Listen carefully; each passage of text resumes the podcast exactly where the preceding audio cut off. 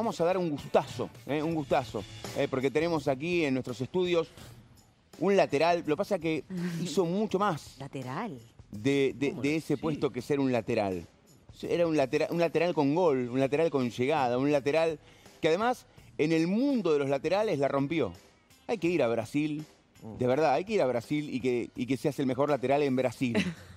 es difícil, ¿no? Bueno, reconocimiento absoluto, selección argentina. Debutó en primera y desde que debutó en primera nunca más regresó. Se fue, pumba. Ya está, no volvió más a su categoría, la descosió.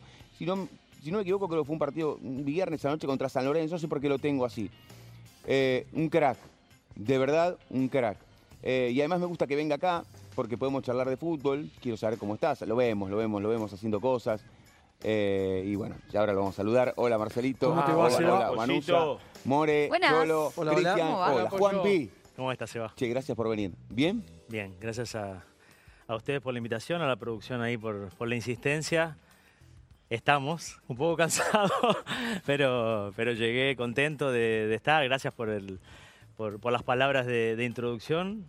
Y hoy alentando el bicho también, ¿no? Es un día especial. O sea, estamos acá pensando también en Mendoza. Me hace acordar cuando era chico y le alcanzaba pelota a los monstruos. Y me acuerdo un 4-3 en cancha de ferro, que Verticia reventó el travesaño, cosas que, que te pasan y que no se te van más porque son la esencia de- del fútbol, del hincha, del jugador que está todo mezclado. Nunca ex, siempre jugador. Alcanzar pelota. O sea, de alcanzar pelota a que te la alcancen a vos. Sí, sí, pero creo que todo ese proceso eh, te ayuda muchísimo a valorar después cuando llegás. Porque queriendo, ¿no? Cuando estás alcanzando pelota, esperás que termine el primer tiempo para ir a patear en el arco ese gigante, ¿no? Que parecía la red de costado, la cancha, no sé. En ese momento Argentino juega en cancha de ferro. ¿A quién tenías? ¿A Goyen o a Vidallé?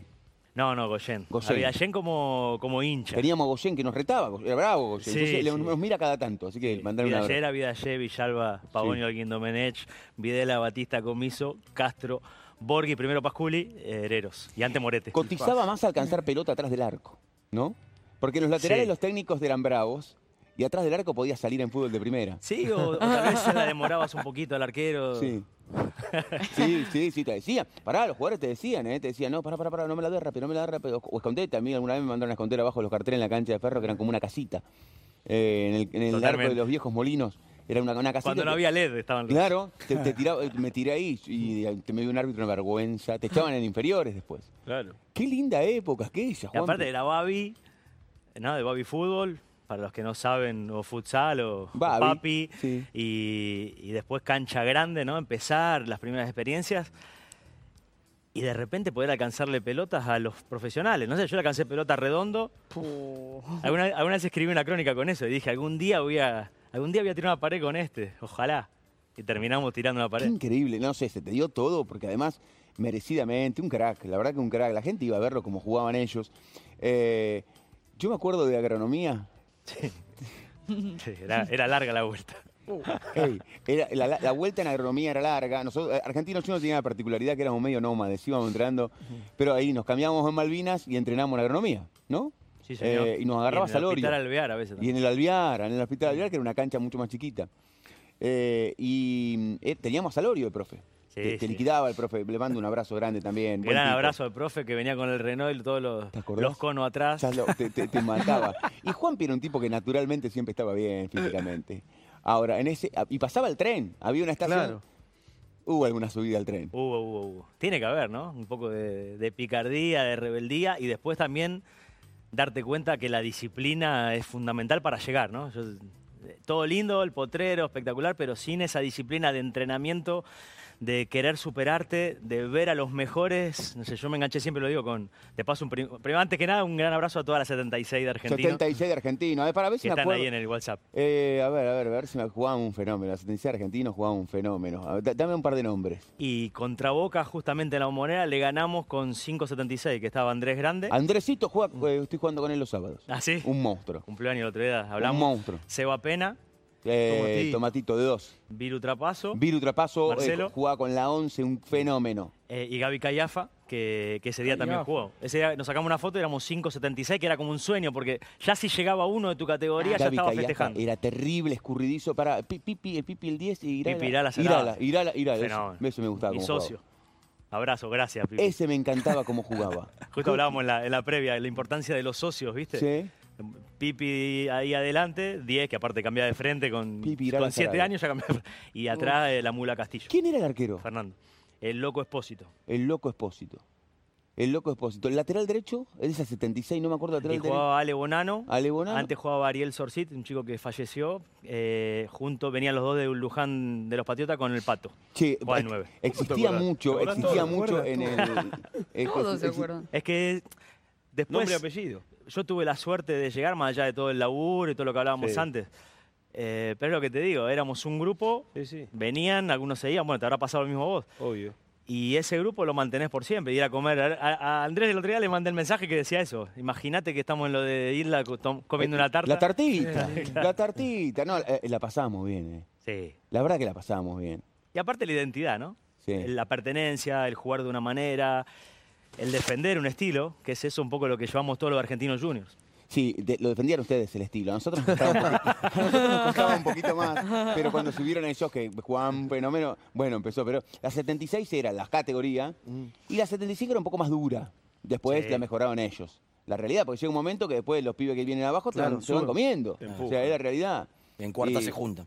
Sí, sí, pero ellos antes. Ellos saltaron. Juan Pivot tenías edad de cuánto cuando llegas a primera? ¿De quinta? Tenía edad de quinta. De quinta. Y en la sexta fue la que salimos campeones con la 75. Equipazo adelante, Con Sanzotti Melle, al arco. Sanzotti al arco, bueno, el Tonga. ¿Te hubiese gustado jugar más en argentinos? Sí. Sí. Sí, aparte lo declaré siempre, que mi ideal de retiro era Brasil para recuperarme la rodilla, volver a River un tiempo y terminar en Argentinos, pero mi autoexigencia, al no sentirme que estaba para, para brillar, no para volver solamente por decir, ah, volví, me hizo dejar, dejar alto, bien, una fiesta espectacular en Brasil, con argentinos, jugando un rato por lo menos, pero no, no me daba el físico, sentí que no me daba el físico para volver como yo quería. Claro, porque Juanpi, vos jugaste en la cancha de argentinos cuando la cancha de argentinos tenía tablones.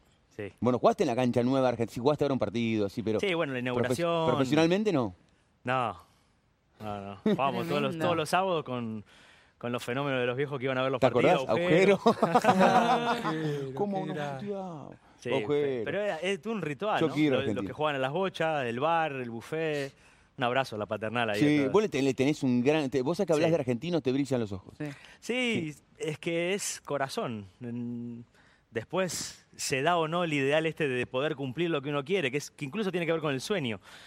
Eh, la fiesta el otro día de Diego, el homenaje, bueno, un abrazo a- a también a la dirigencia, creo que están haciendo una, una gestión muy buena, con la transparencia también, el predio, un montón de cosas que también por vivir lejos me las voy perdiendo, pero estoy de alguna manera cerca. Juanpi, ¿vos imaginás, porque te fuiste de la paternal muy jovencito, hiciste un carrerón, pero que ibas a hacer la carrera que hiciste? Selección, PSG, ídolo en Brasil, eh, eh, todos los. eh, No, no. No, no, soñaba y creo que es muy importante, también siempre le- lo hablo con los chicos y las chicas, las jugadores y jugadoras que están ahí, sueñan y, y nos ven a nosotros o a, la, o a la jugadora, como ahora, no sé, ojalá que le toque a Flor Bon Segundo ganar el mejor gol por el gol que hizo en en Valencia, siempre hablo de fútbol femenino para que esté presente. ¿no? en los diálogos. Eh, y siempre les digo de visualizarse. Todo arranca cuando vos deseas algo.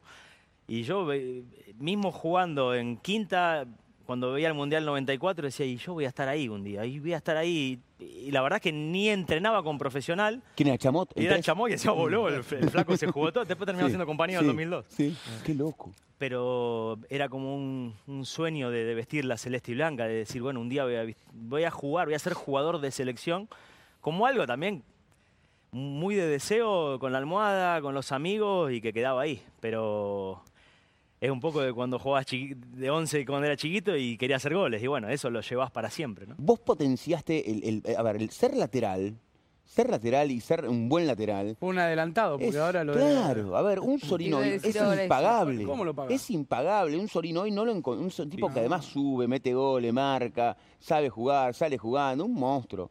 Ahora, eh, ¿cómo, ¿cómo se puede formar un buen lateral? Sí. Se puede formar un buen lateral. Se puede formar el jugador en cualquier posición, pero el jugador tiene que amar la posición, ¿no? O sea, tiene que sentir, eh, sentir la posición, pero ser un apasionado. O sea, ¿Vos más tiene- jugás de tres o, o te hubiese gustado jugar de diez? Si me hubiese gustado. Sí, vos más jugar de lateral no, no, izquierdo. yo vamos a jugar de lateral. Vos más jugar de lateral. Sí, sí, aparte creo que la sorpresa llegaba cuando jugaba ahí porque nadie me esperaba. Ah. Eh, y aparte era todo un desafío porque estás lejos, estás del- de un costadito, llegar de nuevo, llegar a tirar un centro gol, eh, meterte en diagonal y de repente que nadie te espere. Después, bueno, pero pasó antes, eh, todos hablan de LAM, eh, bueno, toda, la- toda la época Guardiola, ¿no? Pero también pasó antes de, de- de que, que- que yo jugara, ¿no? O sea, lo hacía Christian Sieg en el Bayern Múnich. Eh, Domenech a veces hacía un gol, Adrián. esos heroicos. Sí. Se va reciclando la tendencia en el fútbol. Sí, Pero fue- quizás lo que yo me llevo así, a veces eh, no todo es, viste que todos te dicen, "Ay, ¿cuánto hubieses ganado hoy? No todo es dinero en la vida. Claro. El, el- el inventar determinadas cosas es como escribir algo. O sea, queda para siempre, es un legado. El, el, el 3 que llega en diagonal y que te digan, che, como... Y yo... Es Como lindo, claro. ¿Vos te divertías en la cancha? Sí, Te divertías. Sí, sí, sí. Sí, tu- y tuve discusiones, tengo discusiones con colegas, jugadores que, no, pero bueno, una vez que sos profesional, digo, no, y- yo jugaba torneo de caño en quinta con Chapa Pacheco, Sí. era abrazo, y después cuando jugaba los partidos profesionales, claro, sabés dónde tirarlo y dónde no. Pero el caño a Coroman 0 a 0 contra Serbia lo tengo ahí guardado. Más allá del de Ronaldinho, estábamos 0 a 0 con Serbia, en cancha de nuestro campo, pisadita, pasó FAU y encima el FAU lo, lo prestigia, ¿no? Como el de Sí. Maxi Mesa el otro día. ¿A vos, te gusta- a vos te gustaba eso, ¿no? Te tirar además un canito. suela. Sí. Suela. Ahora, no, no, mucha suela, mucho. A ver, Suela o la llevadita, era el pase y... Juan, en, en Baby Fútbol, ¿qué, qué jugada hacías ¿Eh? en Baby Polo Fútbol? Barco. Claro. En Baby Fútbol la pisaba Juan Pipín, después la, la ponía abajo. y- Y en Babi, eh, está buenísimo charlar de esto porque eh, la gente que no pasó por el Babi no sabe, parece que saca el arquero largo, pero nosotros salíamos de abajo. Claro, ¿viste? eh, y ahí venía. Se me viene la imagen, todo, aparte con los pantó quedaba grande, flaquito, los pibes, qué lindo. Sí, sí. La pizza, termina el partido, la pizza en el Qué buffet. lindo parque.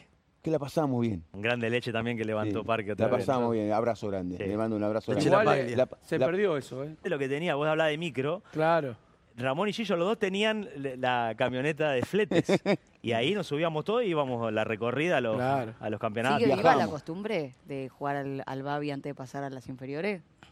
Sigue. ¿Sigue viva? Sí, sí. eh, pero bueno, Pero arrancan, arrancan, mucho- arrancan en 11 mucho más chiquito. claro. Antes, en el último dos, últimos dos años de Baby Fútbol, empezabas en 11. Ahora ya, si vos a lo, llevas a los nenes a los 12, 13 años a 11, la ventaja que le sacaron los que estaban en, en- en- que llegaron a los 6, 7 años, cuando se arma la categoría, es difícil de igualar. ya. Claro. Sí, la diferencia Igual acá lo es que antes en el fútbol, en el Babi, también. o sea, a los 13 no jugabas más, si no te iba bien el 11 te quedabas afuera y ahora se alargó la vida útil en el futsal. O sea, Claro. hay chicos que siguen jugando Sí, claro. un Babi distinto. Sí, que también se profesionalizó más el Totalmente. futsal, hay como más opciones, Sí, está buenísimo claro. también. Excelente. Y bueno, tenemos una selección que campeona y subcampeona del mundo, ¿no? Sí, sí, sí, sí, creció mucho el juego. Eh, es más, el otro día fui a ver Babi, yo voy a ver Babi Losado, tengo un nene juega. ¿Sabés la historia de Ramón? ¿Dónde me, dónde me conoció Ramón? ¿En el Alba? No, ¿No? en el torneo, yo jugaba en el Alba, Sí. pero Ramón me conoce jugando en torneo en Pacífico. Hoy estaba, estaba hablando con, Vos Cholo jugaste un torneo en Pacífico y te... Y Ramón le había, y Parque le había prestado a jugar el Alba que no tenía Sí. tantos jugadores. No, el Alba no tenía mucho. Y ahí arranca un poco la historia porque el torneo se jugaba en Pacífico, por eso no, nos acordamos. Mirá, y de ahí, de ahí a Parque. De ahí a Parque. Yo me acuerdo mucho, mucho de tu papá con la carterita. Pero, vi- viste, a ver, esto lo quiero decir porque hay mucho, yo entiendo, el padre, el padre acompaña, la- el padre en general, la madre acompaña, los abuelos van, a mí me enternece mucho. Pero el papá de Juanpi tenía una particularidad. Iba, iba a ver los partidos, iba a ver las Y no prácticas, decía nada. no se metía. Claro. No hablaba, lo dejaba, lo dejaba jugar tranquilo. Anda Lo dejaba ahora. Sí, jugar- alguna vez hizo quilombo igual. ¿eh? Poco, pero, eh, pero muy, muy poco. Juanpi, Sí, no, sí. era tranquilo. Nada, aparte, la complicidad, y esto también va para las familias, ¿no? Esos momentos de ir a entrenar, de ir a jugar un partido, eh, de la adrenalina post partido, ganes o pierdas o empates, o sea, de, de la crítica de tu viejo, de tu vieja, de tu- mis abuelos que no tenían ni idea de fútbol, de repente cuando mi viejo no podía me llevaban ellos, mi abuela iba, tejía, teníamos como rituales, si jugábamos en la provincia, tal vez volvían, me, me despertaban y si podíamos tomábamos un helado en la heladería Tucán cuando existía. ¿Qué sé yo? Son cosas que te quedan para siempre. Sí. Después llegás o no. Pero si, si las familias pueden apoyar, sea el fútbol o el deporte que sea que eligen los hijos, las hijas, está buenísimo y, y- y se valora Recuerda. Juanpi, increíblemente. eh, yo creo, creo, eh, eh, que debe haber sido el mejor, el momento donde uno más feliz. Yo me sentí muy feliz. La de otros momentos de felicidad, por supuesto. Pero ese momento era, era todo. Jugar al Babi los sábados, jugar en cancha grande el domingo, encontrarte con tus. Era la- felicidad absoluta, ¿eh? Sí, aparte terminabas de jugar, La plaza enfrente. la plaza de enfrente. Qué linda. Saluda a Luciano Castro, nada, los pibes. Andrés. Grande está mirando, muchos pibes. Me encanta, señor, señora, que tiene hijo, hija que juega al fútbol, disfrútelo, porque es hermoso llevarlo, compartir un rato, es fantástico. ¿Juega tu hija? Juega, Juega al vóley, juega al fútbol. Me gusta un poco todos los deportes. Está definiendo también y con libertad absoluta. Tiene varios talentos. Elegirá bien. ella. Que, jue- que- que- es lindo que hagan deporte, ¿no? Y sí, Es aparte lindo. es muy sano. Total. Y el deporte colectivo A mí me gusta fundamentalmente. eso, me gusta el deporte colectivo, te iba a decir eso, me gusta el deporte Porque colectivo. no perdés el individualismo hoy con los teléfonos y todo. ¿No? Este, tenés que compartir la sensibilidad de escuchar al otro, qué le falta, qué, qué- qué le está pasando a tu compañera, a tu compañero. Está buenísimo el deporte colectivo. Vamos, a- con Cristian Martin Vamos. tuviste una historia, ¿no? Con Cristian. Sí, tenemos una divina. Gordi.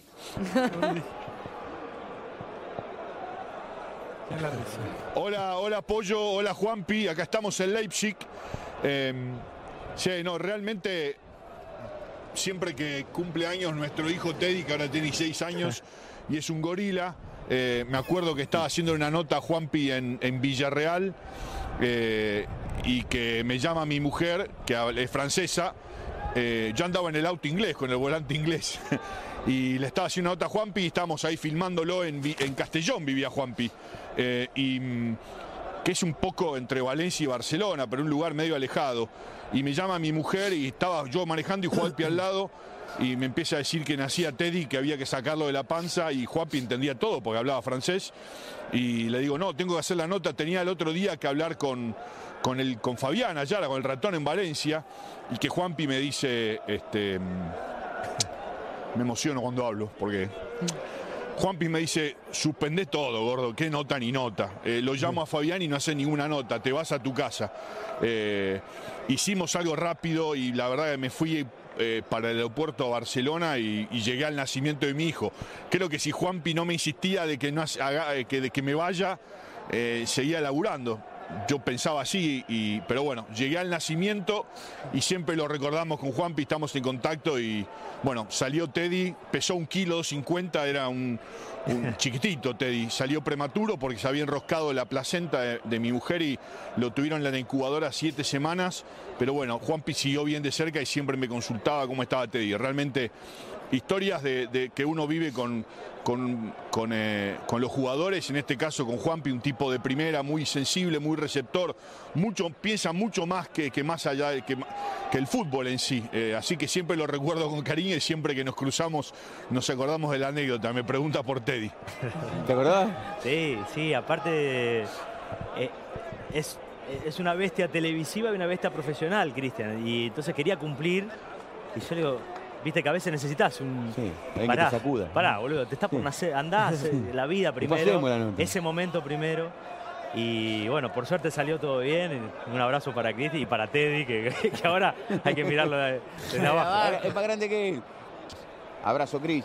Ahí está Cristian, eh, Cristian Martín. Estamos aquí con Juan. Pizorín. Integraste equipos, recién de- hablabas de aquel, aquel del Mundial 2006. ¿no? Sí.